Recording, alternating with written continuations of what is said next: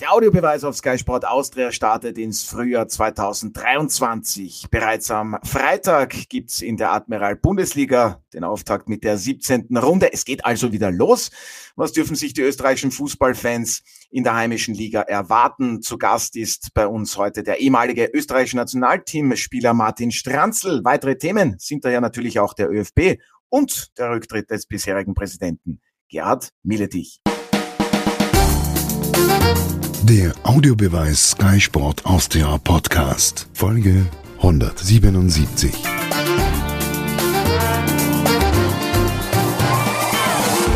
Der Audiobeweis meldet sich aus seinem Winterschlaf zurück. Ich begrüße Sie recht herzlich zu unserer ersten Ausgabe im Jahr 2023. Es gibt einiges zu besprechen. Am Freitag, da startet zum Beispiel die Admiral Bundesliga wieder. Dazu ist Gerd Milletich, nicht mehr ÖFB-Präsident. Also Themen gibt es in ausreichendem Maß. Daher freue ich mich heute, den 56-fachen österreichischen Teamspieler und absoluten Fachmann Martin Stranzl in unserer illustren Runde begrüßen zu dürfen. Servus Martin, schöne Grüße gleich einmal ins Burgenland und wir freuen uns natürlich, dass du wieder einmal dabei bist. Servus. Servus zusammen und vielen Dank für die Einladung.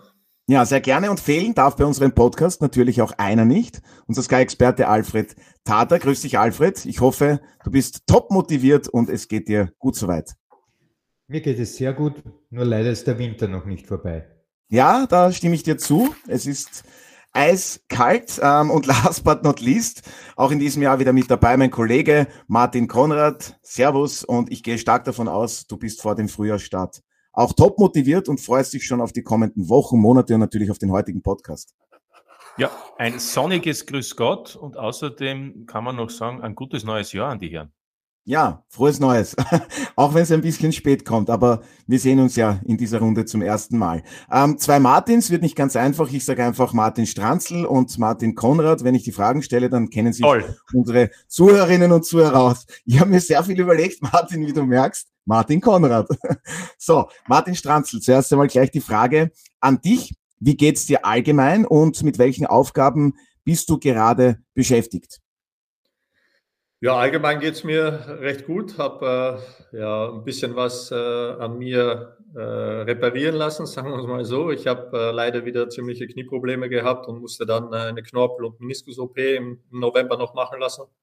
Dann ein bisschen Reha, was halt dazugehört. Und jetzt äh, in den letzten drei, vier Wochen konnte ich wieder mit Lauftraining, Krafttraining und so anfangen damit der Körper da auch mal wieder ein bisschen in die Spur kommt und äh, natürlich auch wieder bereit ist für die, für die nächsten Module der UEFA A-Lizenz-Lehrgänge vom österreichischen Fußballverband. Und äh, ja, da sind wir schon beim Thema. Das ist so mit äh, meine Hauptaufgabe aktuell. Äh, das heißt, hospitieren, äh, ja, Trainingsbesuche, äh, Spiele besuchen, Feedback geben für andere Trainer und äh, ja, ist, ist schon einiges an Arbeit. Und ansonsten Fußball schauen, Bundesliga, Cup, was ja jetzt äh, letzte Woche auch war. Und ja, von dem her äh, freue ich mich auch, muss ich ehrlich sagen, wenn das Wetter mal wieder besser wird, weil die letzten äh, Wochen und Monate waren ja jetzt nicht so prickelnd. Aber das ist halt die, die Winterzeit aktuell.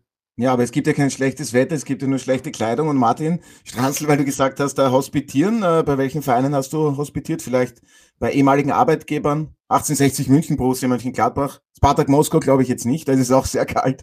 Nee, das, ist aber ein anderes Thema. Das darfst du ja nicht. Also es ist ja dann auch vorgegeben, bis zu welcher Spielklasse. Also es sollte dann mit der UEFA-Lizenz äh, sein, dass du Regionalliga oder zweite Bundesligamannschaften hospitieren gehst. Ich habe mir dann den, den GAK ausgesucht und äh, war da jetzt im ersten Teil schon mal äh, im Trainingslager dabei, weil es mich einfach interessiert hat, wie eben die Vorbereitung so ein bisschen äh, aufgebaut ist und durchgeplant ist und welche, ja, welche Reize sie da setzen oder was der Schwerpunkt einfach auch ist, jetzt in der aktuellen Zeit der Trainer. Und weil ich natürlich auch meine Erfahrungen habe als Spieler, da habe ich auch viel mitgenommen, was man eigentlich in der Vorbereitung viel gemacht hat und wie man es gemacht hat und aufgebaut hat. Und dann habe ich mir als Ziel gesetzt, jetzt dann auch äh, Vorbereitung auf ein Meisterschaftsspiel. Da bin ich eben Kontakt mit dem GRK, bin ich sehr froh, dass sie da so offen sind für Zugänge, dass ich dann beim Abschlusstraining dabei bin und dann eben auch äh, bei einem Spiel. Und ich glaube, so kann man eigentlich ähm, am meisten, meisten davon mitnehmen und dann halt auch, auch äh, natürlich für die Zukunft äh, natürlich einiges verwenden. Martin, du bist ja bei Gernot Messner, aber vielleicht kannst du uns gleich sagen, wie ist dein Eindruck vom Zweitligisten? Weil da gibt es ja auch den Wunsch, den Traum in die Bundesliga aufzusteigen beim BRK.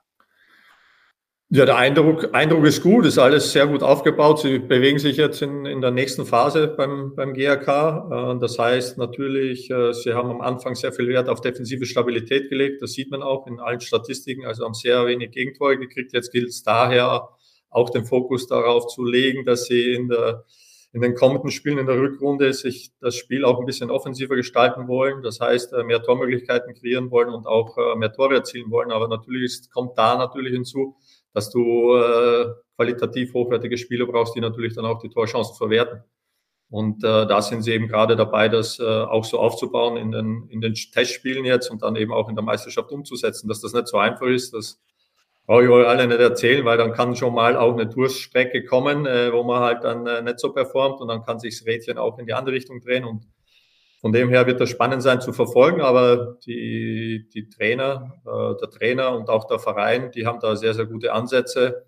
Aber wie vorhin auch gesagt, die, die Spieler sind natürlich die Protagonisten, die das natürlich auch umsetzen müssen.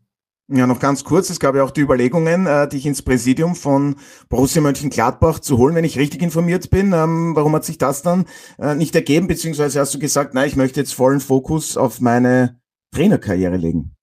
Na, da gab es nicht die, die Überlegung, das wurde ein bisschen äh, falsch interpretiert, äh, sondern ich bin ja immer wieder im Austausch äh, mit den Verantwortlichen und äh, habe dann ja auch über meine Tätigkeit bei Sky immer wieder zu der einen oder anderen Anfrage meinen mein, äh, Teil dazu beigetragen oder Aussagen getätigt und äh, da war ich halt dann auch immer im Austausch mit dem Verein und deswegen war es einfach mal auch eine Frage, inwiefern ich mir vorstellen könnte, in Zukunft äh, wieder für den Verein äh, ein bisschen mehr eingebunden zu sein. Ich war dann auch äh, im, im Dezember bei dem Legendenspiel da vor Ort und habe wieder mit den Verantwortlichen mich viel ausgetauscht und auch mit den Spielern gesprochen, mit dem Trainer gesprochen. Und weil es für mich einfach äh, ein Verein ist, der mir sehr am Herzen liegt und deswegen ist da einfach eine Überlegung, auch natürlich von meiner Seite. Und äh, aber wie gesagt, jetzt gilt es erstmal, ähm, ja, die, diese Ausbildungssteps fertig zu machen, eben als, als, als Trainer. Eventuell dann auch in Richtung Sportmanagement ein bisschen was zu machen. Da bietet die Bundesliga ja auch eine Ausbildung aus, ein Bundesliga-Campus. Würde mich auch bekannt. sehr interessieren. Habe ich auch absolviert. Können wir noch darüber sprechen, dann vielleicht im Privaten? Ja, ist, ist für mich auch sehr interessant und dann, weil es für mich so ein bisschen so eine Findung ist, äh, in welche Richtung geht es dann tatsächlich weiter. Ne? Und da will ich halt breit aufgestellt sein und aktuell halt auch viel noch mit Familie und mit, mit Kindern Zeit verbringen und die Kinder auch zu unterstützen, ist für mich auch sehr, sehr wichtige, wichtige Phase. Und äh, ja, das sind so, ist das, was jetzt so aktuell ist, aber ist jetzt nichts nichts äh, Spruchreifes dabei oder ja, ist auch äh, mal schauen, was dann auf mich zukommt und in welche Richtung das es dann im Endeffekt geht. Ja, wünsche mir natürlich alles Gute dabei und hört sich aber alles sehr spannend an. Ich habe es eingangs erwähnt, du hast äh, insgesamt 56 Mal fürs österreichische Nationalteam gespielt, warst auch äh, 2008 bei der HMM als Aktiver dabei. Natürlich verfolgst du ganz genau, was sich beim ÖFB tut bzw. getan hat. Dein Landsmann, sprich ebenfalls Burgenländer, Gerhard Milletich, ist als Präsident des ÖFB Ende des Jahres zurückgetreten nach den Anschuldigungen in der Inseratenaffäre und der ja, Zerstrittenheit, anders kann man es ja fast gar nicht sagen, innerhalb des ÖFB-Präsidiums. Martin, war dieser Rücktritt für dich alternativlos? Hast du damit gerechnet?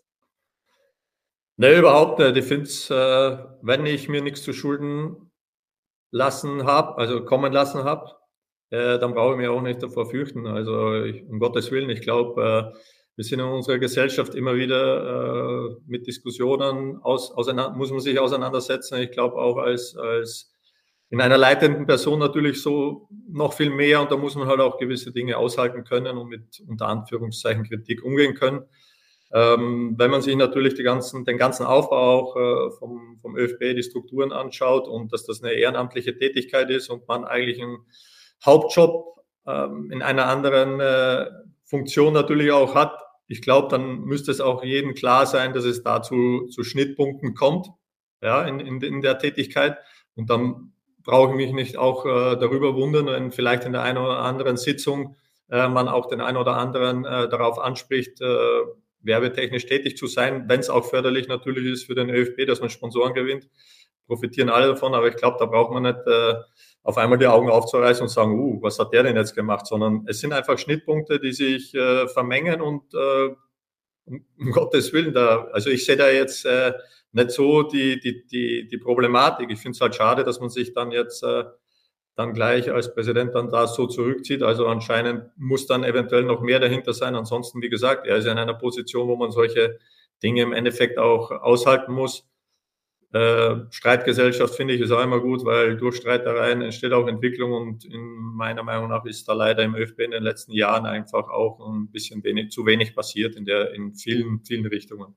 Ja, über die mögliche Entwicklung innerhalb des ÖFBs werden wir äh, natürlich noch in weiterer Folge hier sprechen. Alfred, wir haben auch hier im Podcast oft über diese Anschuldigungen gegenüber Gerd Milletich gesprochen. Äh, Kam es für dich jetzt überraschend, dass er zurückgetreten ist? Gab es überhaupt eine Chance für dich, dass er als Präsident weitermacht?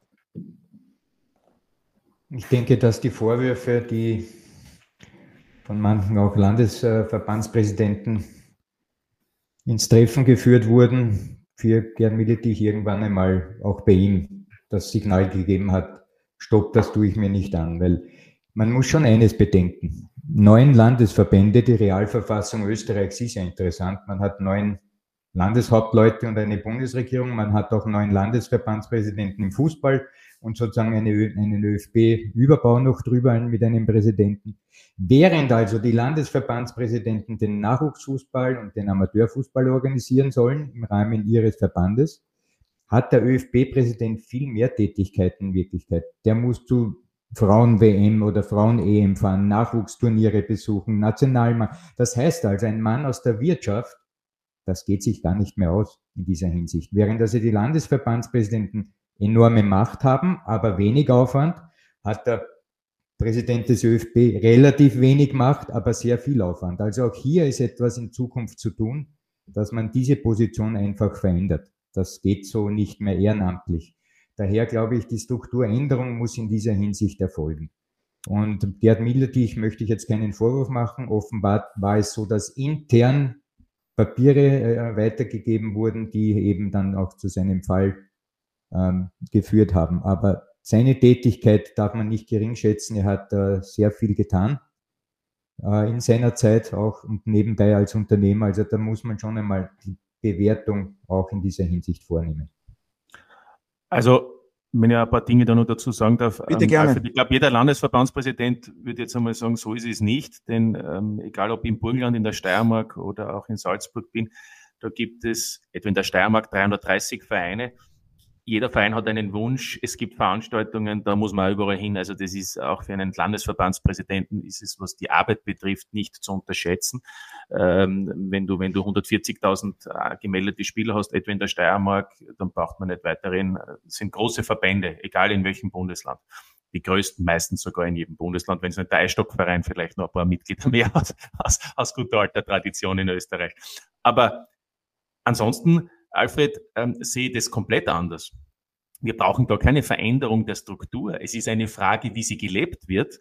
Ein Aufsichtsrat und nichts anderes ist ein Präsidium, hat eigentlich nur eines zu tun, nämlich einen äh, Vorstand zu bestellen und zu kontrollieren, so wie es in jedem modernen Unternehmen der Fall ist. Und so wie es übrigens auch bei vielen Fußballvereinen der Fall ist, international. Oder glaubt wirklich jemand, dass ein Präsident von Chelsea oder von Liverpool ähm, über Sponsorverträge spricht? Nein, der ist der Aufsichtsrat. Dafür gibt es Angestellte, Vorstandsvorsitzende, Mitglieder, die bezahlt werden, hochbezahlte Profis, die dafür zuständig sind, dass Sponsoren aufgestellt werden. Auf der einen Seite wirtschaftlich gearbeitet wird und auf der anderen Seite hochbezahlte Sportprofis, die für die Entwicklung von Kampfmannschaften, Nachwuchsmannschaften zuständig sind. Oder kennt ihr den Salzburger Präsidenten Harald Lürzer? Macht der irgendeine Sponsorverhandlung? Das macht Stefan Reiter. Das ist sein Job. Und Christoph Freund, der zweite Angestellte in einer Spitzenposition, ist für das Sportliche zuständig. Und auch beim ÖFB ist es so. Es gibt zwei Angestellte, Geschäftsführer. Einer für die Wirtschaftsbetriebe und einer für den anderen Bereich. Neuhold und Hollerer. Wie deren Verhältnis zueinander ist, ist jetzt dahingestellt. Aber es sind zwei angestellte, hochbezahlte Experten, die dafür verantwortlich sind. Und dann gibt es den Peter Schöttl, den Sportdirektor, der auch angestellt ist, der auch zuständig ist. Die Präsidenten, neun Landesverbandspräsidenten plus der ÖFB-Präsident plus die drei Vertreter der Fußball-Bundesliga sind das Kontrollorgan sind die Aufsichtsräte. Sie müssen es nur so leben.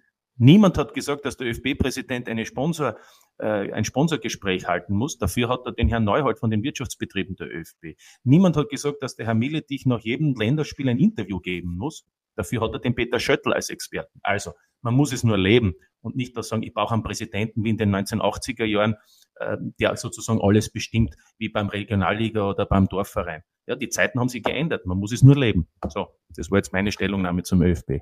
Ja, aber, aber Martin, trotzdem ist es ja so, wenn der, wenn der Präsident oder egal auch der Landesverbandspräsident äh, bei irgendeiner Veranstaltung, an Veranstaltung auftritt oder sich präsentiert, Natürlich hat er Kontakte in Wirtschaftsbereichen, wo mal Kontakte hergestellt werden und die Verhandlungen, da brauchen wir gar nicht drüber reden, das wird ja dann eh weitergeführt von den verantwortlichen Personen, die dafür zuständig sind. Aber ich denke schon, dass es auch normal ist, dass ein Präsident, wenn er die Kontakte hat, die Kontakte auch nutzt zum, zugunsten des ÖFB oder je nachdem, für welchen Verein oder Verband er arbeitet und sagt, hör mal zu, äh, wie sieht's aus? Willst du da nicht auch äh, einsteigen oder Fördermittel zur Verfügung stellen. Ich glaube, das ist das Normalste der Welt, dass man seine Kontakte und Beziehungen auch nutzt und dann natürlich weitergibt und die endgültigen Gespräche brauchen, sind wir uns eh klar, da sind dann die ausführenden Organe dafür zuständig. Ja.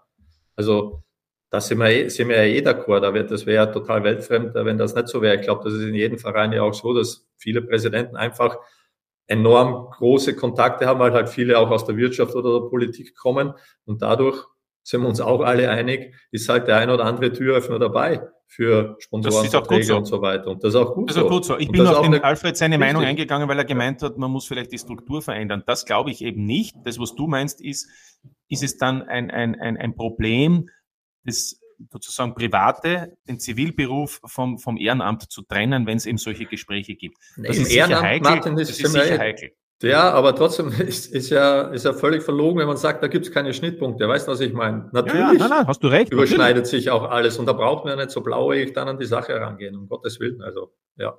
Klar. Die Frage ist, ob Alfred dem Ganzen noch etwas äh, entgegenzusetzen hat, beziehungsweise entgegenzusetzen ist jetzt falsch gewählt. Äh, Alfred, deine Meinung noch dazu, beziehungsweise was sagst du? Naja, die, die Strukturänderung, von der ich vorhin gesprochen habe, betrifft ja eher auch die Frage, wie soll das Präsidium zusammengesetzt sein? In Wirklichkeit ist ja das Aushängeschild jedes Landes die Nationalmannschaft. Ja? Das heißt, diese Wertigkeit muss man einfach äh, sehen, dass die Nationalmannschaft das Entscheidende ist und die wird vom österreichischen Fußballverband oder Bund ähm, sozusagen getragen. Und das ist eben der ÖFB-Präsident. Daher ist meine Frage, ob das Präsidium, das ja sehr gewichtige Entscheidungen zu treffen hat über viele Dinge, wie wir jetzt auch wieder sehen, vielleicht das neue Zentrum des ÖFB etc. etc., dass man einfach sagt, die neuen Landesverbandspräsidenten sind überrepräsentiert. Womöglich muss man hier sozusagen ein Radl machen, Ost, Mitte, Süd oder West, Nord, ist ja wurscht von den äh, neuen Verbänden drei zusammenfassen und die in einem Rat ins Präsidium sozusagen setzen. Aber was Aber bringt das? Na, der es bleibt ja trotzdem dasselbe. Es bleibt nein, ja trotzdem nein, dasselbe. Nein, ich habe jetzt, nein, ich habe jetzt 13 Stimmen. Ich habe jetzt 13 Stimmen. Das heißt, ich brauche eine Mehrheit mit sieben. Und wenn du sagst, du machst ein Radl mit, mit, mit drei oder mit vier, brauche ich ja wieder Mehrheit. Das sind halt ja, wieder natürlich zwei brauchst du eine Mehrheit. Ja, aber, aber es kommt immer auf selber raus. Nein, es, es kommt, kommt immer auf selber raus. raus. Ja, natürlich. Außerdem, du kannst nicht sagen, warum, warum auch, das ist ja noch einmal, es ist das Präsidium, die sind die Vertreter aller Verbände. Das ist eigentlich äh, nicht, nichts Außergewöhnliches. Es ist ein Aufsichtsrat. Noch einmal, es ist ein Aufsichtsrat, der bestellt und kontrolliert. Ja, aber ich verstehe nicht, dass weitreichende Entscheidungen, die den ÖFB betreffen, sprich Nationalmannschaft, Ausrichtung und so weiter des Verbandes, von Landesverbandspräsidenten getroffen werden in einer Überzahl. Das sind neun. Ja? Verglichen mit. Nein, es sind 13 gesagt, Stimmen. Es sind 13 hm? Stimmen. Ja, da ja. kommt die Bundesliga dazu, das und wissen der, wir. Und der ÖFB-Präsident. Genau. Deswegen muss ich sieben Stimmen haben. Aber ich wollte nur sagen, die bestimmen möglicherweise den, am Ende des Tages den Trainer sowie der Aufsichtsrat eines Bundesliga-Clubs. Das sind dann auch Präsidenten und Präsidiumsmitglieder am Ende sagen, bei einer Entscheidung, wo es um mehrere hunderttausend Euro geht, wollen wir am Ende das Okay geben. Aber auch hier gilt, der Sportdirektor muss die, die, die, die Kompetenzen festlegen, das Profil erstellen. Der Sportdirektor kann den Auftrag, den Plan haben, wie muss die Nationalmannschaft spielen, wer könnte der Nationaltrainer sein? Übrigens ist alles passiert. Es war ja alles auf Vorschlag von Peter Schöttl. Und dann haben sie natürlich entschieden für den Ralf Ragnick, nur als Beispiel. Also ich, ich weiß nicht, was da äh, das, das, das Außergewöhnliche ist und was da besser sein soll, wenn jetzt plötzlich statt äh, 13 Stimmen äh, fünf Stimmen sind. Oder was besser sein soll, wenn ein bezahlter Präsident ist. Warum? Was ist da anders? Ja. Verstehe ich nicht. Gut, Aber Fakt gut. ist, auf jeden Fall bei der Hauptversammlung in Graz, da wurde der Präsident des Niederösterreichischen Verbandes, Johann Gartner, interimistisch als neuer Präsident präsentiert und im Mai beziehungsweise dann im Juni soll im Zuge einer außerordentlichen Hauptversammlung ein neuer ÖFB-Präsident gewählt werden. Martin Stranzl, äh, ganz kurz nur, wer soll das werden? Was soll sich da ändern? Rechnest du überhaupt damit, dass sich dann groß, äh, großartig etwas ändern wird beim ÖFB? Und du hast ja schon gesagt, äh, was die Strukturen auch betrifft, wo siehst du da vielleicht noch Verbesserungs Potenzial. Nicht nur was das Ehrenamtliche betrifft. Ja, also ich glaube nicht, dass sich äh, etwas ändern wird, sondern es wird halt ein Präsident wieder aus den, aus den Reihen werden, der gewählt wird. Aber ja, wenn man sich jetzt zum Beispiel nur, wir wissen ja, auf welche Bereiche alles der ÖFB zuständig ist oder die Landes, äh, Landespräsidenten, sei es auch äh, ÖFB-Jugendliga, sei es Akademien. Und äh, da muss ich schon sagen, dass äh, gewisse Dinge, bis sie zur Entscheidung kommen, äh, schon sehr, sehr lange dauern, bis es dann im Endeffekt auch umgesetzt wird. Also da würde ich mir halt schon wünschen, dass da wirklich äh, das alles schneller vorhanden geht, weil wenn man sich jetzt Thema Akademie, Zweigleisigkeit anschaut, äh, da wird seit, glaube ich, jetzt ein Jahr evaluiert, wie und was da umsetzbar ist. Also das dauert mir halt einfach zu lange auch. Ja. Und auch diese, diese, die, die Fördergelder, wie sie dann verteilt werden oder wie das alles aufgebaut sein soll, was man erfüllen soll also klar, die ausführenden Organe sind dann die Leute unten runter, die sollten halt schneller entscheiden und, und sich auch schneller im Klaren sein, äh, dass da auch was auch weitergeht, auch die Ausbildungsstrukturen. Und äh, von dem her brauchst du einfach äh, natürlich zwei Sparten, einmal den wirtschaftlichen Faktor, wo du die, die Top-Leute drinnen hast und auf der anderen Seite natürlich im sportlichen Bereich die, die Personen, die schnelle Entscheidungen treffen und dann nicht so wie ein Gießkannenprinzip, oben kommt halt, ja, oder wie ein Sieb, oben kommt halt viel rein und unten kommt halt mit dem Sieb ganz, ganz wenig raus oder es dauert halt einfach zu lange. Da glaube ich, sollte man äh, schneller arbeiten können und halt auch schneller Entscheidungen treffen können. Und äh, ansonsten glaube ich, dass sich da nicht, nicht viel ändern wird. Ja, ich bin viel im Nachwuchs halt aktuell auch unterwegs. Das sind schon einige Baustellen, die ich auch schon vor zwei, drei Jahren angesprochen habe. Hat sich bisher auch nichts getan und äh, von dem her gehe ich auch nicht davon aus, dass sich da in naher Zukunft äh, viel ändern wird und äh, ist halt schade, weil wenn man bedenkt, wie viel Fördergelder oder wie viel Geld wirklich in die Ausbildung unserer jungen Talente aktuell reinfließt und was, was im Endeffekt dabei rauskommt, äh, ja, dann äh, müsste man das schon ein bisschen auch hinterfragen oder vielleicht ein bisschen anders aufbauen. Aber wie gesagt, das sind eh die, die, die ausführenden Organe dann dafür zuständig und dann vielleicht sollte man die halt mal hinterfragen, nicht, äh, ja, äh, vielleicht ein besseres Monitoring machen in der ganzen Angelegenheit und dann halt die Rückschlüsse draus ziehen. Eins ist natürlich klar, dieses Zentrum, finde ich, das ist schon längst überfällig. Also da haben wir schon 2008 darüber gesprochen im Rahmen der Europameisterschaft, äh, weil wenn man sich das ÖFB-Zentrum aktuelle Büros anschaut, muss ich euch ehrlich sagen, da möchte ich auch keinen Tag drin sitzen. Ja, so ist das. Also das ist, das ist ein Wahnsinn. Ja, und äh, von dem her verstehe ich auch, wenn man da anruft, dass dann der ein oder andere nicht erreichbar ist oder vielleicht zu Hause im Homeoffice gewisse Dinge erledigt, kann ich absolut nachvollziehen.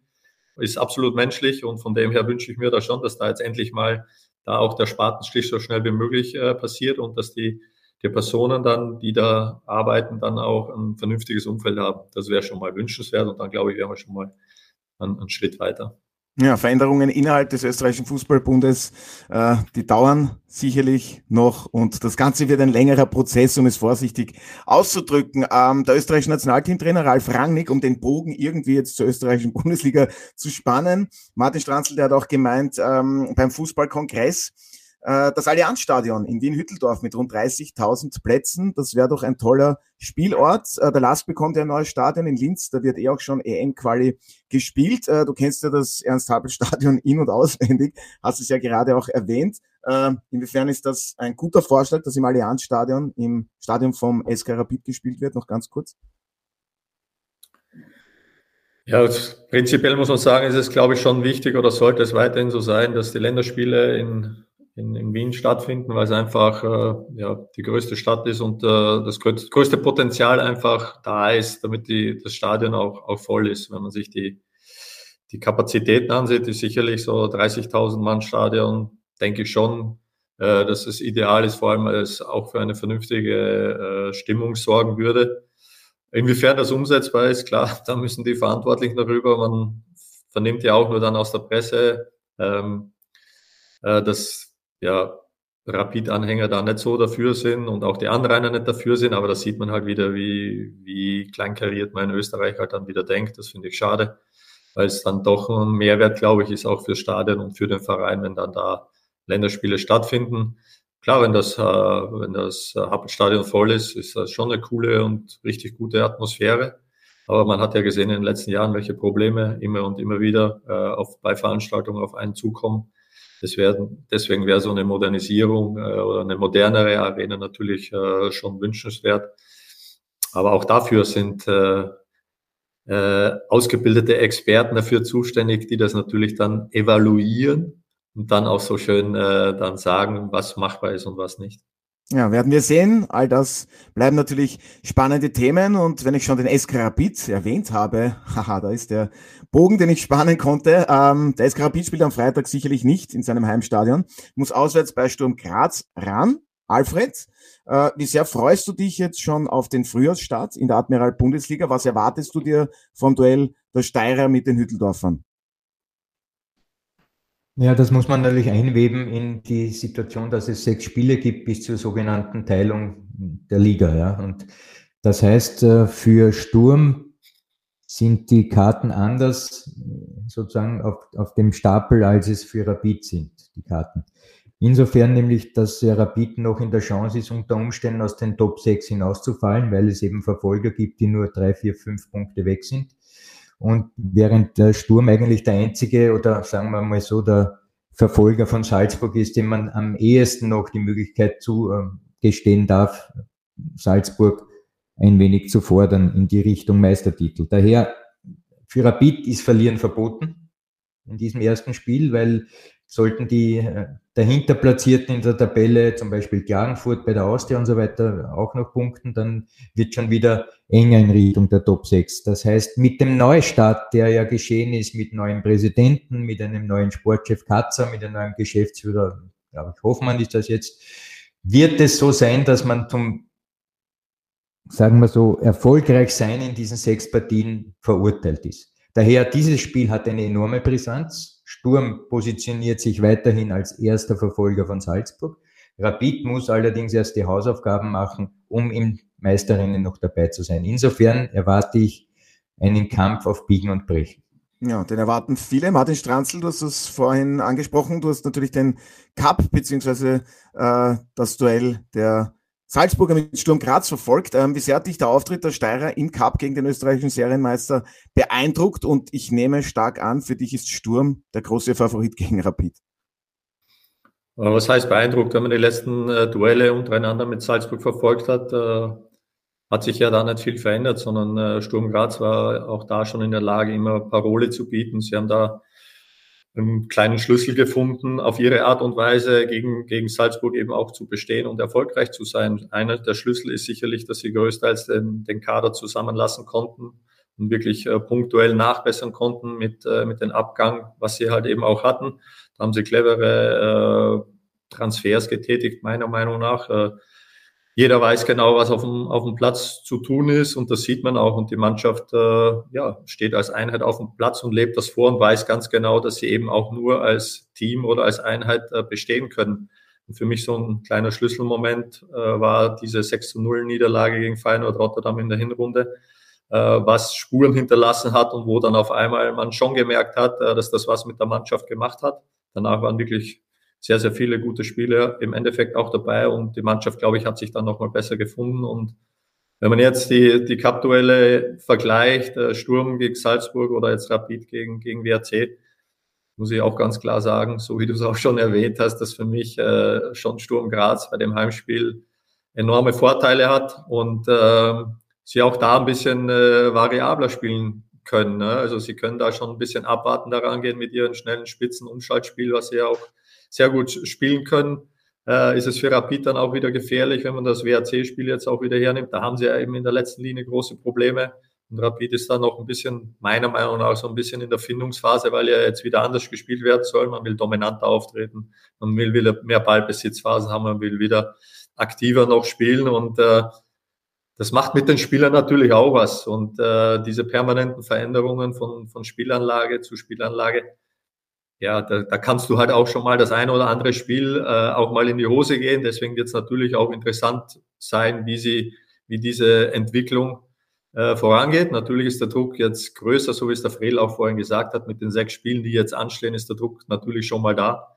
Und äh, ja, wird, wird, wird äh, im Endeffekt spannend sein, wie sie, wie sie an die ganze Sache dann auch herangeht. Pokal war jetzt nicht so berauschend, auch wenn sie weitergekommen sind. Ja, im Cup ist ja das Wichtigste weiterkommen und bleiben wir noch bei Sturm Graz. Martin Konrad, der Torwechsel hat es schon gegeben, Jörg Siebenhandel langjährige Nummer eins im Vertrag. Sein Auslaufender wird nicht verlängert. Okonkwo kam leihweise vom FC Arsenal aus der Premier League. Äh, der Rückstand der Steirer beträgt aktuell äh, sechs Punkte auf den Tabellenführer auf Salzburg. Jetzt sprechen viele davon, jedes Jahr eigentlich, ähm, dass die Salzburger eventuell schwächeln, äh, dass es einen neuen Meister geben könnte. Traust du Sturm wirklich den Meistertitel zu oder ist das von vielen schon eine Art Wunschdenken? Denn die Salzburger, die könnten im Sommer ja bereits den zehnten Meistertitel in Serie holen. Ja, aber das ist doch das Schöne, dass alle vor Beginn eines Spiels, einer Meisterschaft ähm, optimistisch sind und, und auch Wünsche und Träume haben. Und ich finde, das ist super und das ist auch wichtig, weil sonst braucht man eigentlich eh nicht äh, spielen und auch nicht drüber berichten. Also, ähm, aber Fakt ist natürlich jetzt, wir haben Anfang Februar, es sind die nächsten vier Monate entscheidend und der Alfred hat es ja schon gesagt, es gibt einen Finaldurchgang, davor eine Punkteteilung. Das ist jetzt sehr schwierig, ähm, da hier sage ich einmal, die, die reellen Chancen einzuordnen. Noch dazu muss man ja auch sagen, wer weiß, wie sich Salzburg international noch weiterentwickelt, ob das dann vielleicht auch ein Thema ist. Äh, wenn du dann auch jeden Donnerstag ein Spiel hast und dort vielleicht auch die Chance hast, international so wie 2018 bis ins Halbfinale vorzustoßen, dann, dann könnte sich das natürlich auch auf die, auf die Meisterschaft auswirken. Generell muss ich sagen, wenn wir den Vergleich zum Vorjahr hernehmen, dann ist es ja nicht so, dass Salzburg mehr oder weniger Punkte hat, sondern dass Sturm ganz einfach mehr Punkte hat. Die Salzburger haben sogar exakt gleiche. Selbe Level wie 2022 ja, tatsächlich. ist Beginn 2023. Das heißt, wir können festhalten, dass Salzburg, wenn man so möchte, von rein von den Zahlen her ident ist mit äh, der letzten Saison, aber offensichtlich ein Konkurrent stärker geworden ist, zumindest was die Punkte betrifft und daher näher gekommen ist. Und das ist eben der SK Sturm. Also insofern, ja, Sturm hat sicherlich Möglichkeiten.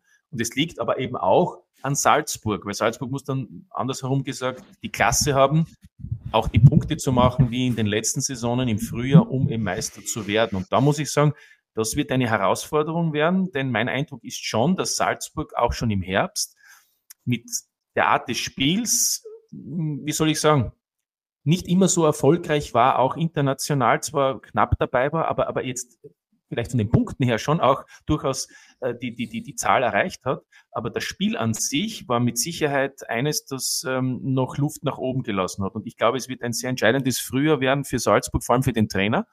Es ist seine zweite Saison. Ähm, und wir wissen eigentlich nach zwei Jahren, und er ist ein ehrgeiziger Trainer, haben bisher alle Salzburger Trainer irgendwie den nächsten Schritt gesetzt. Das heißt, er braucht mit Sicherheit eine erfolgreiche Frühjahrssaison, um den nächsten Schritt zu setzen. Und wenn er die nicht hat, wird man auch bei den Salzburger Verantwortlichen drüber nachdenken, was man verändern kann, auch wenn er noch Vertrag Matthias Jeißle bis 2025 hat. Ja, und bei den Salzburgern hat es einen Abgang gegeben, nicht nur einen, aber einen sehr schmerzvollen, was ja den Führungsspieler betrifft. Maximilian Wöber, der ist zu Leeds United gewechselt. Martin Stranzl, du warst immer einer, der vorne weggegangen ist auf dem Feld, äh, viel kommuniziert hat. Irgendwie sehr schmerzt dann dieser Abgang von Maximilian Wöber zu Leeds United eben auch, was diese Führungsqualitäten betrifft, die Kommunikation auf dem Feld. Wen siehst du da als Nachfolger? Also ich würde mir wünschen, dass äh, dass Seiwald in diese Rolle noch mehr reinrutscht als ein junger Spieler. Mir gefällt er irrsinnig gut, auch jetzt äh, im zweiten Jahr. Man sagt immer, gerade als junger Spieler ist das zweite Jahr immer mit so das Schwierigste. Aber ist natürlich eine Challenge und Herausforderung und ist ein Eigengewächs und wird gut zum Verein stehen und passen. Aber für ihn gilt auch, ähm, das, was Martin Konrad vorhin auch gesagt hat, nach zwei Jahren, ich glaube, äh, wenn er sich da weiterentwickelt, dann wird auch er schätze ich mal, den nächsten Step versuchen, Sprung ins Ausland, höhere Liga und äh, das ist halt dann auch wieder, dann verlierst du auch wieder, wieder so einen Spieler. Ne? Und äh, von dem her muss ich sagen, es sind schon äh, viele Transfers getätigt worden, jetzt auch in Salzburg, auch jetzt in, in der Winterpause wieder.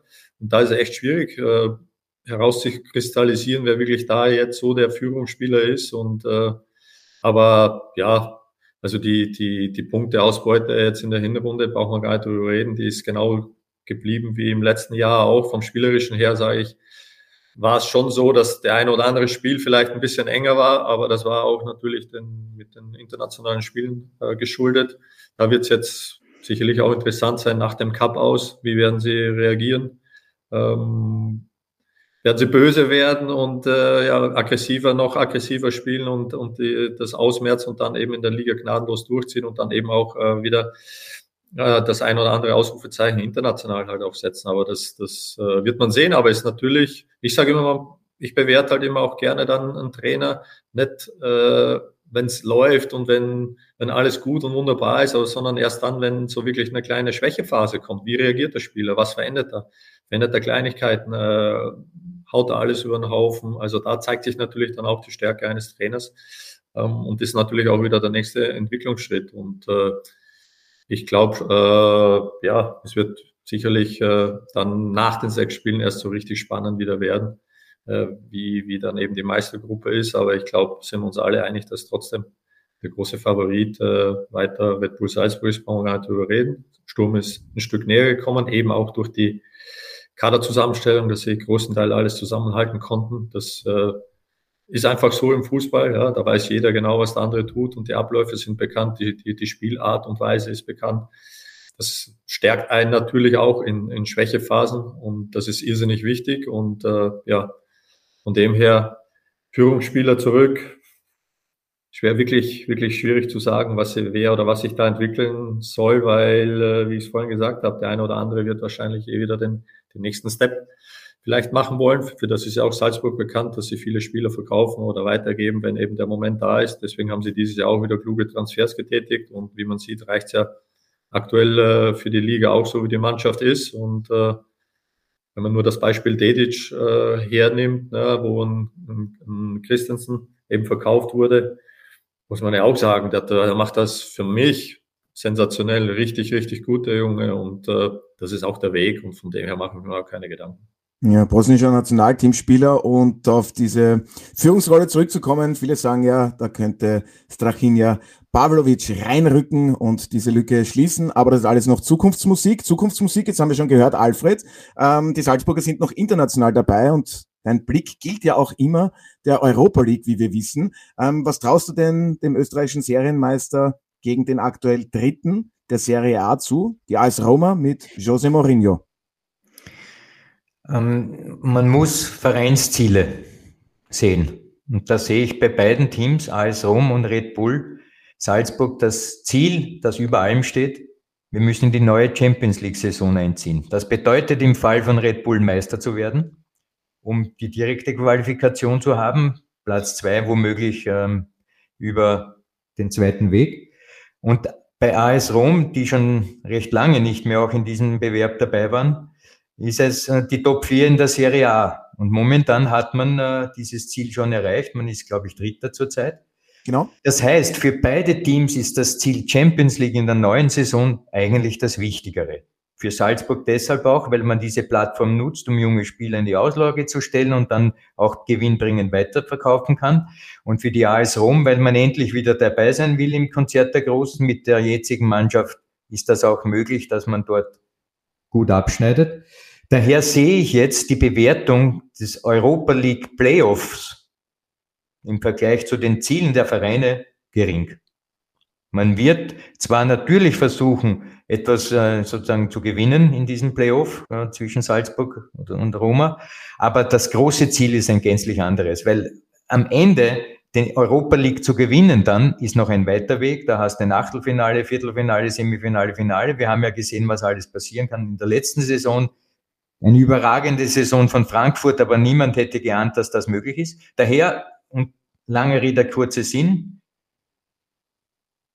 andere Ziele sind höher als in der Europa League vielleicht allzu weit zu kommen und vielleicht das auch zu gewinnen. Ja, Martin Stranzl, wie siehst du das Ganze? Wie siehst du, ähm, sage ich jetzt einmal, bei wem liegt die Favoritenrolle? Klar, bei der AS Roma, oder? Ja, rein vom Namen her, AS Rom, ja, aber ich bin da genau so wie es, wie es Fredel gesagt hat, das war damals bei uns in Spartak Moskau genauso. Auch äh, Champions League ist eben das Aushängeschild, da willst du rein, da verdienst du mehr Geld, da bist du in der Auslage und um das geht es einfach. Und äh, Europa League ist einfach ein, ein Zubrot. Manchmal war es dann ja auch sogar so, dass du äh, unter Anführungszeichen nicht die zweite Garnitur geschickt hast, aber schon äh, deine ein oder anderen Spieler mal geschont hast, um eben da die Körner für die, für die Meisterschaft im Endeffekt zu haben, eben um das große Ziel Champions League äh, für, das, für die neue Saison wieder sicherzustellen. Das war eben die oberste Priorität und deswegen bin ich da genauso der Meinung wie Fredel und Favorit. Vom Namen her ja, AS Rom, aber ich denke trotz alledem äh, wird es eine doch spannende Angelegenheit. Ähm, weil die Art und Weise, wie halt Salzburg halt auch äh, wie forscht, sie teilweise dieses Jahr natürlich nicht so wie in den letzten Jahren, so diese forsche Art und Weise haben sie jetzt nicht mehr so drinnen, sind, vor allem bei den internationalen Auftritten haben sie da schon auch mehr Wert auf die Defensive gelegt und von dem her wird man das sehen. Äh, wird sicher spannend, interessante Spiele werden. Für die Spieler geht es darum, wieder Erfahrung zu sammeln, das mitzunehmen und mal schauen. Ich wünsche mir ein gutes Spiel. Ja, und, und, und wenn, ich, wenn ich kurz hinweisen darf, alles Taktik. Montag bitte einschalten, da wird AS Rom genauer analysiert. Herrlich, sowas hören wir immer gerne, das darfst du immer.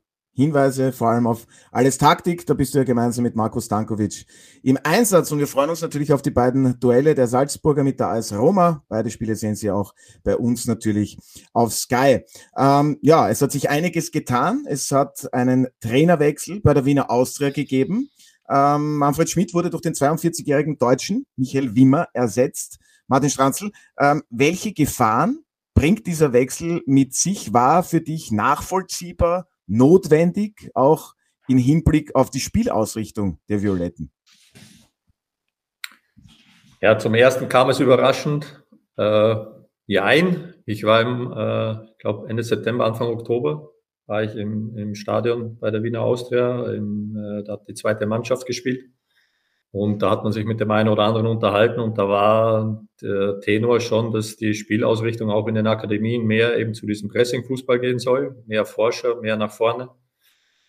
Und da passte dann unter Anführungszeichen ja die Spielweise von, von Manfred Schmidt ja nicht mehr. Deswegen, wenn man dann eins und eins zusammenzählen konnte, war das dann irgendwo auch absehbar, dass sich da was tun wird. Nichtsdestotrotz meine persönliche Meinung dazu ist, dass es für mich ein Wahnsinn war eigentlich, weil er wirklich die, die Wiener Austria wieder in ruhige Fahrwasser geführt hat. Das heißt, defensive Stabilität, wieder äh, ja, mehr Ballbesitz, Fußball wieder wirklich strukturiert gespielt hat und wirklich, äh, äh, wirklich tolle Spieler dabei auch anzusehen. Und sah man ja auch äh, anhand der, der Zuschauerzahlen und auch äh, ja dieses Jahr trotz Punkteabzug äh, dann trotzdem eine ordentliche äh, Hinrunde unter Anführungszeichen gespielt. Deswegen ja, wird man sehen. Äh, die Verantwortlichen dafür müssen dann im Endeffekt auch gerade stehen, die dann eine Entscheidung getroffen haben. Äh, das Gleiche gilt, wie ich es vorhin gesagt habe, ist halt natürlich für die Spieler natürlich auch wieder eine Umstellung von der Spielanlage her. Ob das von jetzt auf gleich so funktionieren wird, glaube ich nicht.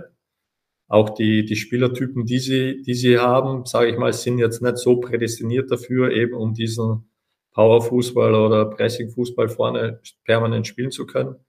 Ich glaube, da fühlt sich auch ein, ein, ein Lukas Mühlen nicht so wohl oder auch andere in der letzten Reihe. Das ist irrsinnig schwierig. Ich sage, da braucht man halt auch die Spielertypen dafür und deswegen wird es dann auch interessant sein, äh, die eine oder andere Kaderentscheidung dann auch in Zukunft nach, nach der Sommerpause, was sich dann da im Endeffekt auch tun wird. Aber ich glaube, es wird schon das eine Up and Down geben, das was völlig normal ist. Und da muss man halt auch als Trainer und eben auch als Verantwortlichen dann äh, dabei bleiben und dann sagen, ja, wir haben den Weg eingeschlagen, wir wollen den, wollen den durchziehen und dann, dann nicht auch wieder panisch werden und dann wieder zurückzurudern oder wieder ganz was anderes zu versuchen. Deswegen wird sicher spannend auch sein, das, was sich da jetzt in den nächsten Wochen und Monaten entwickeln wird. Zu Wimmer, den habe ich, kenne ich schon seit der U19 in Deutschland, mit dem habe ich noch bei 1860 München zusammengespielt. War damals äh, auch schon sehr, sehr klar. Den einen oder anderen lustigen Spruch hatte er immer auf Lager, war immer wieder lustig mit ihm. Danach hatte ich ihn kurz auch, als ich bei, äh, bei, bei Borussia Mönchengladbach U19 Trainer war, da war er, glaube ich, in der U17 in Stuttgart, wenn ich es richtig im Kopf hatte. Da war ein Freundschaftsspiel, haben wir uns auch wieder gesehen. Also ja, ist äh, sehr interessant, wie sich die Wege immer wieder kreuzen. Diese Geschichten, die schreibt nur der Fußball. Äh, Martin Konrad, warst du überrascht davon, sagen ja auch viele Fans, dass es dann kein großer Name geworden ist bei der Bestellung des neuen Cheftrainers und das ist wirklich keinesfalls respektierlich gegenüber Michael Wimmer gemeint. Da, waren, da gab es ja andere Kandidaten, die Namen sind bekannt. Am Ende ja, scheiterte es dann natürlich auch wie so oft am finanziellen. Aber warst du überrascht dann, dass die Austria da Michael Wimmer, soll man sagen, aus dem Hut gezaubert hat? Ja, wer zahlt, schafft an. Das nur zu diesem Thema. Und, und, und ich finde das auch, das sind eben solche Entscheidungen. Man sagt ja, man braucht Leadership. Es ist äh, ganz einfach einmal so, dass äh, dementsprechend auch Personalentscheidungen fallen. Das ist, gilt für den, für den Kader einer Mannschaft, für den Spielerkader und geht natürlich dann auch beim Staff so weiter. Insofern äh, ist es, ist es für mich, auf der einen Seite muss man das nicht immer alles nachvollziehen, wenn man die Ergebnisse sieht. Auf der anderen Seite sind das eben Entscheidungen, die Menschen treffen, die auch die Verantwortung haben. Und die müssen ja und werden wahrscheinlich, weil das ist ja kein Jux und Tollerei, äh, Gründe dafür haben. Aber ich bin bei dir, um deine Frage konkret zu beantworten. Natürlich ist es dann einfacher, wenn man ähm, als Nachfolger jemanden hat, wo einmal der Name für eine gewisse Beruhigung sorgt, unter Anführungszeichen, bei all jenen, die aufgeregt sind. Ähm, das war nicht möglich, weil es eben Kandidaten gegeben hat, die nicht finanzierbar waren. Aber es hat ja auch einen Kandidaten gegeben, etwa aus Deutschland, der aufgrund der intensiven Proteste und Aktionen gesagt hat, das tue ich mir nicht an.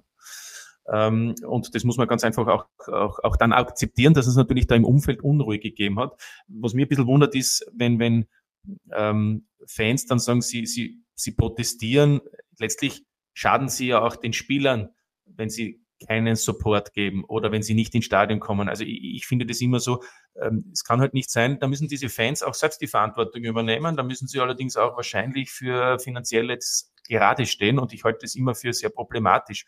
Man kann nicht nur verlangen, äh, so wie man es gerne hätte, auf der anderen Seite aber dann eben nicht die Verantwortung tragen, wenn es darum geht, auch etwa das Wirtschaftliche das solide irgendwie zu führen, einen Verein. Also es ist immer, es sind zwei Seiten. Das heißt, Fans, glaube ich, am Ende des Tages müssen auch gewisse Entscheidungen akzeptieren und vor allem, glaube ich, sollten sie dann, wenn sie wirklich Fans sind, die Mannschaft unterstützen, weil die kann ja nichts dafür für gewisse Entscheidungen, die eben die Verantwortlichen treffen. Insofern halte ich äh, das dann immer für ein bisschen problematisch, wenn man zwar den Unmut äußert, okay, aber auf der anderen Seite, was können die Spieler dafür, die dann eigentlich trotzdem jede Unterstützung benötigen, um auch erfolgreich zu sein? Nur ganz kurz für unsere Zuhörerinnen und Zuhörer, möchtest du aufklären, um welchen Trainer es sich handelt, der aus Deutschland nicht gekommen ist, den du jetzt kurz Nein, das, das, das, möchte ich gar nicht aufklären. Das ist äh, ein Trainer mit deutschem Pass, aber um das geht's jetzt gar nicht. Es gab dann möglicherweise auch noch ein, zwei andere, die noch Interesse gehabt haben, aber gemerkt haben, das könnte heiß werden. Fakt ist, Michael Wimmer, wie es der Martin gesagt hat, ist eine interessante Personalie. Ähm, aber ist natürlich jetzt nicht, wir können uns ruhig sagen, ah, die Hütter, ja, wo wahrscheinlich dann viele gesagt hätten, na ja, da ist jetzt schon einmal einer, der hat es ja bewiesen in vielen äh, Ländern bei mehreren Clubs, dass er sehr erfolgreich sein kann. Und damit ist es sicher einfacher.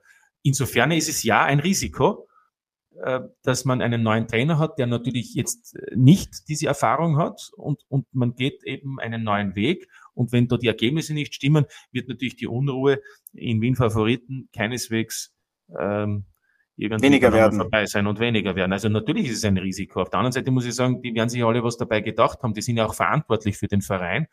Und es ist auch deren Geld im Übrigen, weil es sind ja Investoren, die da 10 Millionen Euro aufgestellt haben. Also äh, da muss man ja dann auch, äh, glaube ich, wahrscheinlich abwägen, warum man so einen Schritt setzt. Also das sind ja nicht ähm, Menschen, die, die zufällig sagen, jetzt führe ich einen Fußballclub, sondern es sind ja Menschen, die seit Jahrzehnten sich auch großteils mit Fußball beschäftigen, die das entscheiden. Also äh, ein bisschen mehr Respekt unterm Strich würde ich einfach einfordern. Ja, ist immer gut Respekt einfordern. Für die Wiener Austria geht es ja auch noch um die Top 6, sprich um die Meistergruppe. Und die Austria bekommt es am Sonntag mit Austria Klagenfurt zu tun. Liegt in der Tabelle ja nur einen Zähler hinter dem Tabellensechsten. Alfred, welche Bedeutung im Hinblick auf die Meistergruppe hat dieses Duell für die Austria? Gemeint sind die Wiener. Ähm, sind die Violetten bei einer Niederlage für dich im Kampf um die Top 6 vielleicht sogar schon raus? Die Gefahr besteht natürlich, wenn man im ersten Spiel gleich einmal einen Dämpfer bekommt, dass man dann wirklich immer noch mehr unter Druck kommt. Aber das Gleiche gilt für Klagenfurt. Die wollen ja auch in die Top 6 und bei einer Niederlage fallen sie aus dieser plötzlich heraus. Also dieses Spiel ist schon sehr interessant vor der Konstellation. am Wochenende, ähnlich auch wie das Spiel dann im Tabellenkeller zwischen Ried und Hartberg. Also ich glaube, die erste Bundesliga-Runde hat es wirklich in sich mit der Sturm Rapid, dann noch mit diesen Partien, die wir jetzt skizziert haben. Aber auch äh, der Lask bei Altach ist sehr interessant, weil der Lask äh, macht sehr viel am Transfermarkt und Altach auch. Also wir sehen eine hochinteressante Runde, aber was jetzt das Spiel zwischen der Austria und Klagenfurt am Wochenende der Fall ist, ist ganz klar der Verlierer. Der hat keinen guten Rückenwind schon einmal für die restlichen fünf Runden. Ja, das ist sicher. Und weil du jetzt schon angesprochen hast, äh, Ried gegen Hartberg äh, bleibt natürlich auch ein spannendes Thema, der Kampf gegen den Abstieg. Und einen Trainerwechsel hat es ja auch beim Tabellenschlusslicht den Hartbergern, den Oststeirern gegeben. Markus Schopp ist zurück in der Oststeiermark. Er setzt dort Klaus Schmidt. Dazu wurde dann auf dem Transfermarkt Donis Afdiay zum Beispiel vom FC Zürich zurückgeholt. Martin Stranzl. Ähm, die Rieder, die Altacher, die stecken da auch drinnen im Kampf gegen den Abstieg. Und wir sprechen noch nicht einmal von der Qualifikationsgruppe, sprich der Punkteteilung. Äh, wen siehst du hier am besten für das Frühjahr aufgestellt? Vielleicht auch die Hartberger aufgrund des Trainerwechsels? Ja, das wird sich zeigen. Die, die Fehler, die wurden ja schon früher gemacht. Das heißt, mit der, meiner Meinung nach, mit der, mit der Kaderzusammenstellung, ja, die hat ja Kurt Russ schon mittragen müssen, dann äh, Schmidt mittragen müssen und jetzt eben auch äh, Schopp mit, mittragen. Jetzt ist äh, der Markus Schopp auch in, glaube, wenn ich es richtig verstehe, auch als sportlicher Sportdirektor oder sportlicher Leiter, also für alles auch dann zuständig. Mitverantwortlich, ja. Mitverantwortlich, ja. Also da ist, ist schon mehr, dass er da noch mit eingreifen kann. Aber bisher, wenn man sich die Transfers oder was passiert ist bisher im Kader, da hat sich noch nicht so viel getan, sondern er geht mit fast mit dem identischen Kader dann eben auch in die in diese Spiele jetzt rein. Äh, die Art und Weise, wie Marco Schopp spielen lässt, äh, kennen wir. Ähm, die Art und Weise, wie die Mannschaft in den letzten anderthalb Jahren gespielt hat, war ganz klar ersichtlich, dass sie sich leichter getan haben, wenn sie sich nach dem Gegner orientiert haben und äh, nicht versucht haben, das eigene Spiel zu machen. Da war immer wieder eine Diskussion, ja, sie wollen auch mehr Spielanteile haben, sie wollen auch spielbestimmend sein. Das ist dann meistens in die, ist, hat dann nicht so gut funktioniert und ist natürlich auch ein länger währender Prozess. Und deswegen wird es dahingehend auch wieder spannend sein, in welche Richtung knüpft er da an oder geht er, spielt er seine Art und Weise von früher halt auch wieder, die die Spieler ja auch zum Teil ja auch noch kennen das wird spannend sein äh, zu sehen und zu verfolgen vom, vom Kader her. Wie gesagt, ist es natürlich eine spannende Angelegenheit. Äh, wichtig, glaube ich, ist schon Afterscheid, dass der zurückgekommen ist. Der hat auch äh, für viele Glanzpunkte äh, letztes Jahr auch gesorgt. Ähm, da tun sie sich ja auch schwer. Deswegen ist dann schon auch wieder ein Spieler wichtig, der dann einen oder anderen Moment als Unterschied nutzen kann. Wird interessant sein zu den anderen Kandidaten. Äh, Ried, äh, ja, da sind, ist der eine oder andere Stütze verletzungsbedingt natürlich auch weggefallen und äh, die Mannschaft ist ja für meine Begriffe auch, auch gute junge Spieler dazugeholt. Da ist halt auch wieder so ein bisschen Up and Downs, die die Mannschaft halt haben wird, auch mit, der, mit dem Trainer.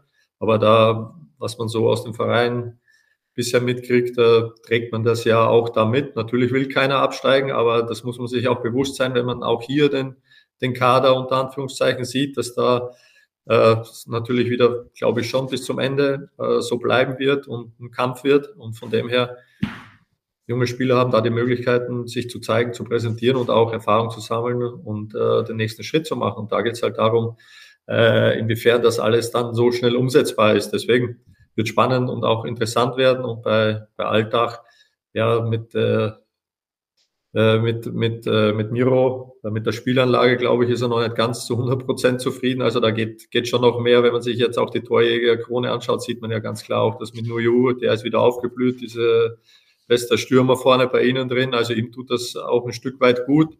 Hinten sind sie leider noch sehr instabil. Was eigentlich wichtig wäre im Kampf eben darum, dass du da diese Stabilität halt auch unter Anführungszeichen auch wieder ein Stück weit reinkriegst. Deswegen wird es da unten sicherlich auch auch, auch, auch spannend bleiben bis zum Schluss. Aber von dem her, die Punkteteilung kommt erst und das haben wir auch in den letzten Jahren gesehen.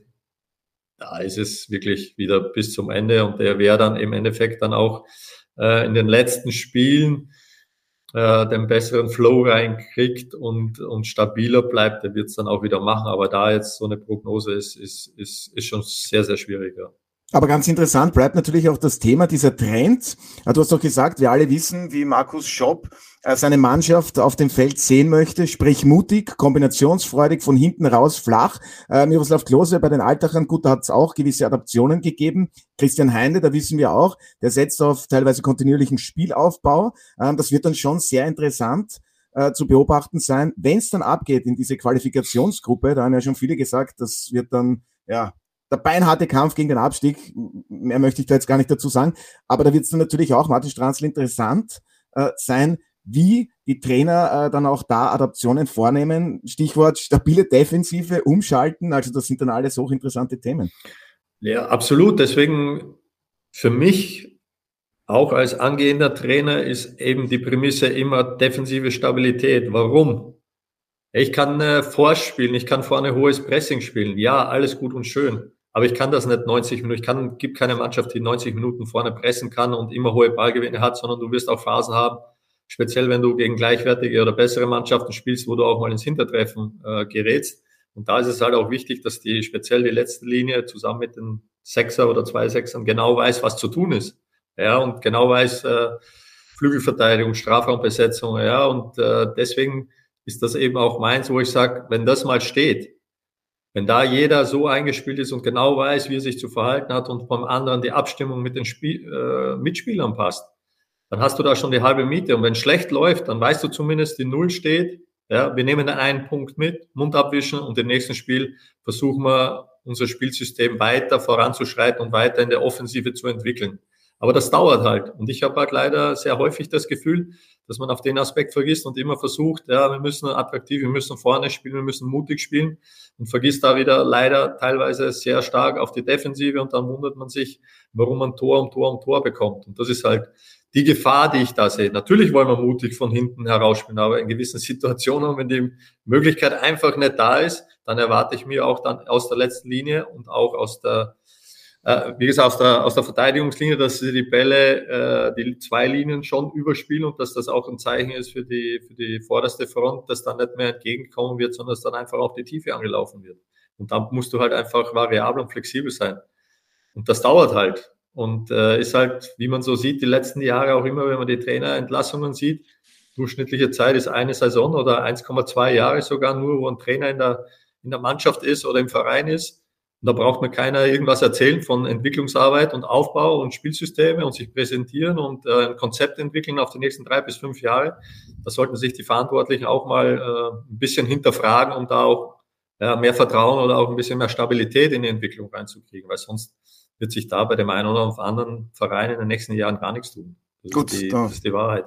Muss ich aber auch fairerweise sagen, ich möchte jetzt nicht das Thema äh, Ligareform hier aufmachen, aber natürlich tun sich die Vereine auch schwer, die in die Qualifikationsgruppe kommen, sprich äh, was die Entwicklung betrifft. Ähm, da ist da natürlich ein Hauen und Stechen, aber das weiß man und dann muss Aber man Entwicklung ist dann doch genauso diese Erfahrung oder das, wenn ich Qualifikationsgruppe bin und der Druck ist einfach da, dass ich halt dann nicht Absolut. kontinuierlichen Spielaufbau in gewissen Situationen spiele, sondern auch eine andere Spielanlage wähle oder dann äh, mit Pressing auch vielleicht nur punktuell zu pressen. Das, das gehört auch, auch zu einer Entwicklung dazu. Das ist nicht nur, Entwicklung ist halt nicht nur kontinuierlicher Spielaufbau oder das Spielsystem auf Biegen und Brechen durchzuziehen, sondern Entwicklung ist auch, dass die Spieler adaptieren, in gewissen Situationen die richtigen Entscheidungen zu treffen. Ganz einfach, auch als Trainer.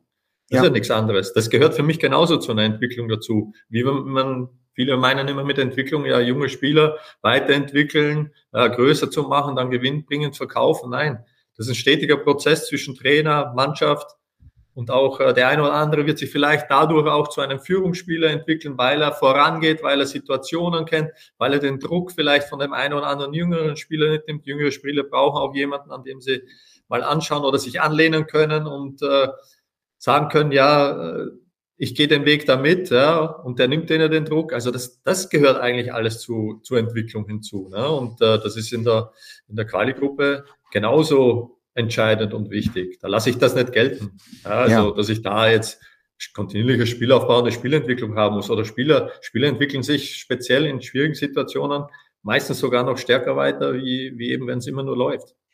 Gut, nicht, dass unsere Zuhörerinnen und Zuhörer uns da jetzt falsch verstehen. Natürlich die angesprochenen Trainer, Christian Heinle von der SV Ried, Miroslav Klose von den Altachern und auch Markus Schott natürlich von den Hartbergern. Schöne Grüße und schön, dass er wieder zurück ist, falls er uns zuhört. Ähm, die bekommen das natürlich alles mit, nehmen da Adaptionen vor und ähm, schauen natürlich auch auf die Entwicklung, was die Qualifikationsgruppe betrifft und dann natürlich auch den möglichen Ligaerhalt. Alfred, noch ganz kurz, ähm, siehst du im Kampf gegen den Abstieg, ich weiß, wir notieren jetzt gerade erst einmal dann die 17. Runde, ähm, die Altacher dabei, die Rieder, die Hartberger, die Lustenauer vielleicht, aber klar, da hängt es auch davon ab, wer kommt in die Meistergruppe oder haben wir auf jeden Fall vergessen jetzt?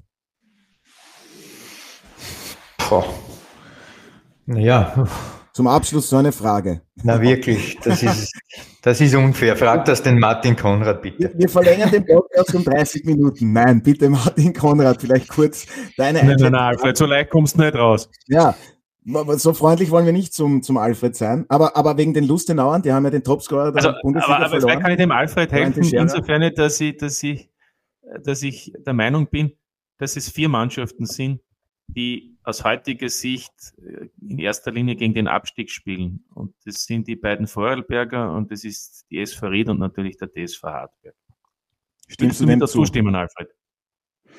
Naja, wir haben jetzt in der ganzen Debatte zwei Teams eigentlich außen vor gelassen. Den WRC der, der WRC und der LASK, beziehungsweise leid, ja. noch mehr an die WSG. Die WSG drei. ist für mich überhaupt, überhaupt unglaublich, mit welchen Mitteln, und zwar geringen Mitteln, von der Infrastruktur her und auch dem fehlenden Heimstadion unter Anführungszeichen, dass dieses Triumphirat zwischen Diana Swarovski, dem Sportchef Köck und natürlich Trainer Silberberger diesen Output schafft, mit wenig Mitteln einen Output, der eigentlich unglaublich ist. Das muss man auch einmal so betonen. Also sollten die es wieder unter die Top 6 schaffen, dann muss hier einmal endlich einmal auch die Öffentlichkeit sagen, da arbeiten Leute, die aus nichts Gold herstellen. Äh, was den kann WRC jetzt schon. Ja, kann man eh auch schon jetzt, ja. Man darf nur nicht vergessen, dass äh, ähm, der Verlust der, des SV Mattersburg eigentlich erst es äh, erlaubt hat, dass die WSG in der Liga geblieben sind vor zwei Jahren, wie wir wissen. Also es hat immer irgendwie, man benötigt auch Glück, um weiterzukommen. So ist es. Den, WRC äh, sollte man auch noch analysieren. Das ist auch nicht alles Eitelwonne, was dort äh, der Fall war im Herbst. Jetzt ist man wieder ähm, gezwungen, dass man die, diesen, diesen Kampf aufnimmt, vielleicht doch noch die Top 6 zu schaffen. Also wirklich, äh, es ist ein Potpourri von verschiedenen Teams mit verschiedenen Möglichkeiten, verschiedenen Transfers, verschiedenen Ansichten. Und trotzdem werden sich sechs unten finden und sechs oben. Wer das ist? Wow. Pui. Diese Aussage äh, drucken wir uns ja, aus und rahmen wir uns ein. Mut kann man sich nicht kaufen, Alfred. Das ist einmal so, oder? Ja, aber ja. die WSG, die WSG ist aktuell ja äh, auf dem fünften Tabellenplatz und bekommt es am Wochenende gleich auswärts äh, mit dem WRC zu tun. Martin Stranzl, vielleicht auch noch kurz seine Einschätzungen zur WSG Tirol, äh, zum WRC und den LASK wollen wir nicht vergessen. Für dich einzementiert die dritte Kraft beziehungsweise die Nummer drei in Österreich. Da gab es ja auch noch gute Verstärkungen mit Talo Vierov und Uso von Slavia Prag zum Beispiel teilweise und Mustafa von Roter Stern Belgrad.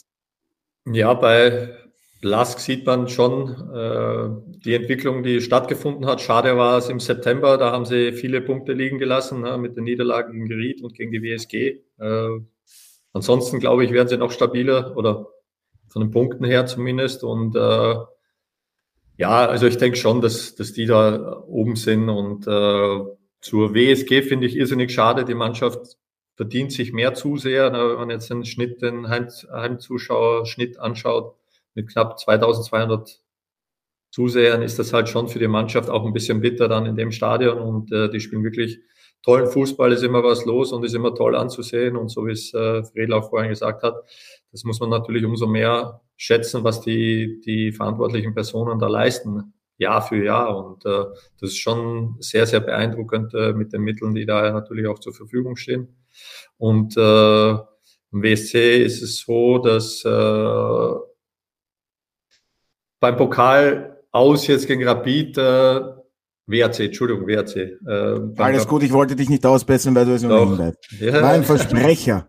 Ein Versprecher, genau. Nee, beim WRC hat man schon gesehen, äh, ähm, ja, da ist, ist schon, äh, hat mir schon gefallen der Auftritt, ja, mit dem, vorne mit der, mit der Geschwindigkeit, die sie auch haben, mit der Dynamik teilweise. Und äh, ja, ist halt die Frage, wie schnell sie da in ruhigere Fahrgewässer kommen. Das ist, trägt natürlich dann auch immer wieder dazu bei bei einer Mannschaft, aber sie haben einen sehr, sehr erfahrenen Trainer, der, schätze ich mal, schon die richtigen äh, Schritte setzt, um da eben dann äh, so schnell wie möglich da in ruhigere Fahrwasser äh, zu kommen. Aber ja, es bleibt spannend, glaube ich, so wie es äh, die zwei Kollegen auch schon gesagt haben, äh, weil wirklich äh, so viele Sachen eben auch entscheidend sind. Ne? Wenn man bei Austria Lustenau jetzt auch hernimmt, der Topscorer ist weg, der zu, zu Sturm Graz gegangen ist mit, ich hoffe, ich spreche ihn richtig aus, Teixeira oder Teixeira, ich weiß nicht. Er möchte ausgesprochen werden, Teixeira, wurde mir gesagt. Teixeira, sehr, sehr interessanter Spieler, finde ich, auch ein, ein guter Transfer gewesen und da wird es auch interessant sein, inwiefern die, die die Mannschaft das äh, verkraftet unter Anführungszeichen und äh, wird, wird äh, spannend bleiben auf alle Fälle, aber das wünschen wir uns ja sowieso alle. Also um Gottes Willen. So schaut's aus. Und wir freuen uns schon auf den Frühjahrstart. Wie gesagt, am Freitag geht's dann los mit Sturm Graz gegen Rapid und jetzt haben wir es tatsächlich geschafft, zumindest äh, über jeden der zwölf Bundesliga-Vereine kurz zu sprechen über den einen oder anderen dann etwas länger, aber so ist es ganz einfach. Ich bedanke mich auf jeden Fall recht herzlich. Was mit den Schiedsrichtern? VAR? Na, na, Martin, jetzt fangst du auch noch mit so einem Thema an. Also, Sie hören dann noch den zweiten und dritten Teil unseres heutigen Podcasts. Nein, äh, ich versuche es noch einmal. Ich bedanke mich recht herzlich bei meiner heutigen Gesprächsrunde, allen voran bei Martin Stranzl. Vielen Dank fürs Dabeisein, hat wirklich sehr viel Spaß gemacht und schon jetzt alles Gute für die weiteren äh, Schritte in der Trainerausbildung. Und wir freuen uns schon jetzt, wenn wir dich so bald wie möglich wiedersehen, in welcher Funktion auch immer. Vielen Dank fürs Dabeisein. Sehr gerne, danke auch. Ja, und vielen Dank, äh, wie immer auch an Alfred und Martin. Ihr seid gleich am Freitag in Graz im Einsatz. Da freuen wir uns auch schon drauf und ihr euch sowieso. Also vielen Dank auch Alfred und Martin. Dankeschön. War mir eine Freude. Und das seht ihr diese Woche auf Sky. Ja, für Sie, werte Zuhörerinnen und Zuhörer, habe ich noch ein paar Programmhinweise. Am Freitag, da gibt es um 20.30 Uhr das Duell Sturm mit Rapid, unsere Übertragung aus Graz. Die startet bereits um 19 Uhr auf Sky Sport Austria 1. Eine Dreiviertelstunde zuvor gibt es bereits den großen Jahresrückblick. Am Samstag trifft dann der FC Red Bull Salzburg auf Austria Lustenau.